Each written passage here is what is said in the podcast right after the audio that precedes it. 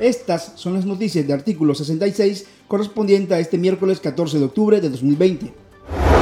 La juez segundo del Distrito de Trabajo de Managua, Suail Margarita Espinosa Martínez, se presentó en las instalaciones del diario La Prensa para realizar una inspección solicitada por Hugo Holman Chamorro, ex gerente general y accionista de ese grupo empresarial, quien interpuso una demanda laboral contra el medio de sus familiares, la cual supera los 2.038.900 dólares, supuestamente por daños morales. El periódico informó sobre la salida de Holman de la directiva el 19 de diciembre de 2019. Jaime Chamorro, director de la prensa, manifestó a artículo 66 que Holman reclama al diario una cantidad desconocida por supuestos daños morales al haber sido despedido del medio escrito.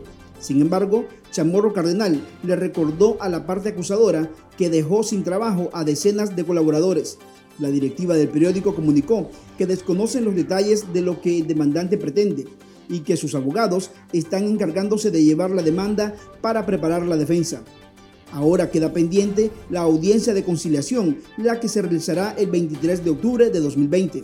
No, no, no conozco la demanda, no la conozco él con nada porque el abogado quería que yo fuera, yo no puedo ir porque estoy enfermo. ¿Cuál es el, el, el, monto por el que don Hugo está demandando a, al diario La Prensa? Te dije que no sabemos la demanda, que no ha demandado todavía. ¿Ustedes le deben o no se le debe nada a don Hugo? No, no se me debe nada.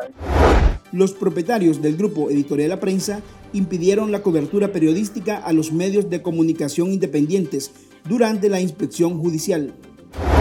El próximo viernes 16 de octubre, la aplanadora de diputados orteguistas podrían aprobar la ley de regulación de agentes extranjeros, con la cual pretenden controlar el financiamiento a organizaciones opositoras, medios de comunicación y hasta a la Iglesia Católica.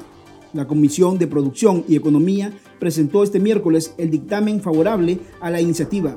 Sin embargo, se tendrá que esperar el dictamen de minoría que demandó el legislador Walter Espinosa, con el cual busca que se aplace esa aprobación o elimine el anteproyecto, lo cual es misión imposible tomando en cuenta que la Asamblea Nacional está controlada por legisladores afines al régimen.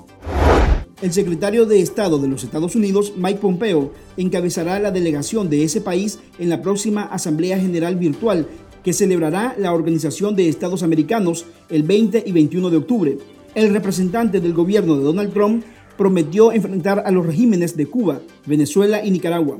Pompeo ha señalado en reiteradas ocasiones las constantes violaciones a los derechos humanos ejecutadas por la dictadura de Daniel Ortega, ha prometido sanciones contra la administración de Nicaragua y exige que se garanticen elecciones libres, transparentes y observadas para 2021.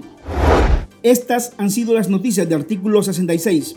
Para esta y otras informaciones, visite nuestro sitio web www.articulo66.com.